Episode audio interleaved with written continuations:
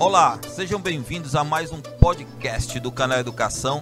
E o tema hoje, dentro da nossa área geográfica, também tem um grande apanhado econômico, é o agronegócio.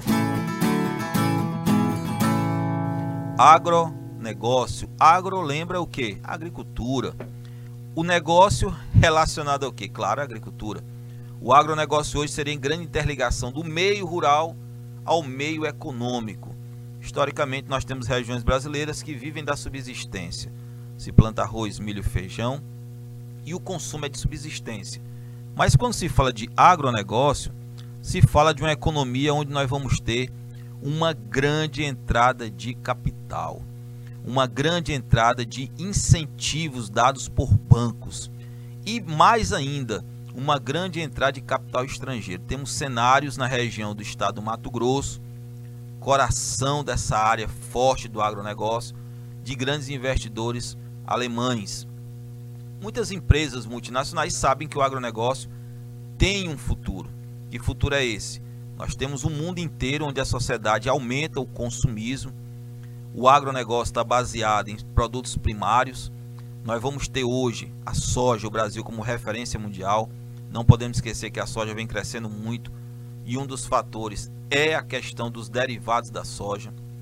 Muitos subprodutos hoje gerados no mundo têm como base a lecitina da soja e outros produtos também que são derivados dela, como a margarina, o óleo diversos.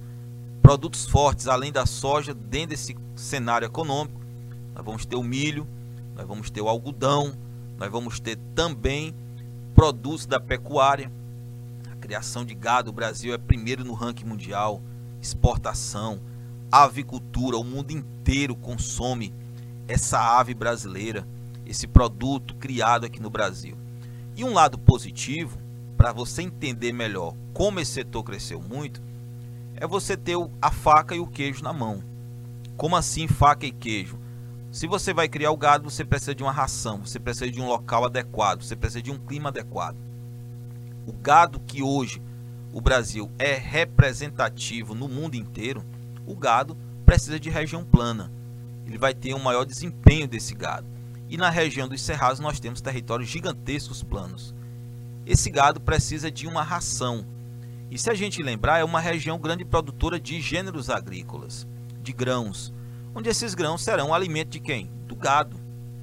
O clima, o clima é o clima tropical, um clima que também é muito favorável e facilita a adequação de diversas raças, como nós temos no contexto brasileiro, o zebu, o zerá, nelore, holandês, gi, girolande, caracu, muitas raças que se adaptaram a essa característica climática.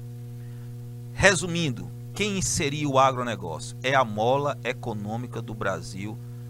Hoje, muitos analistas dizem que o agronegócio despontou há 30 anos, mas é a mola econômica do Brasil. Hoje, será a mola econômica do Brasil para os próximos séculos.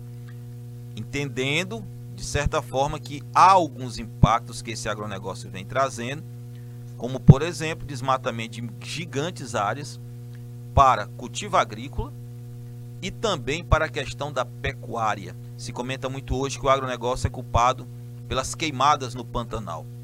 Sim, pode ser, com certeza. Áreas novas abertas para o pasto, consequentemente com as queimadas, podem ter sido responsável essa gigante área do Pantanal que já desapareceu.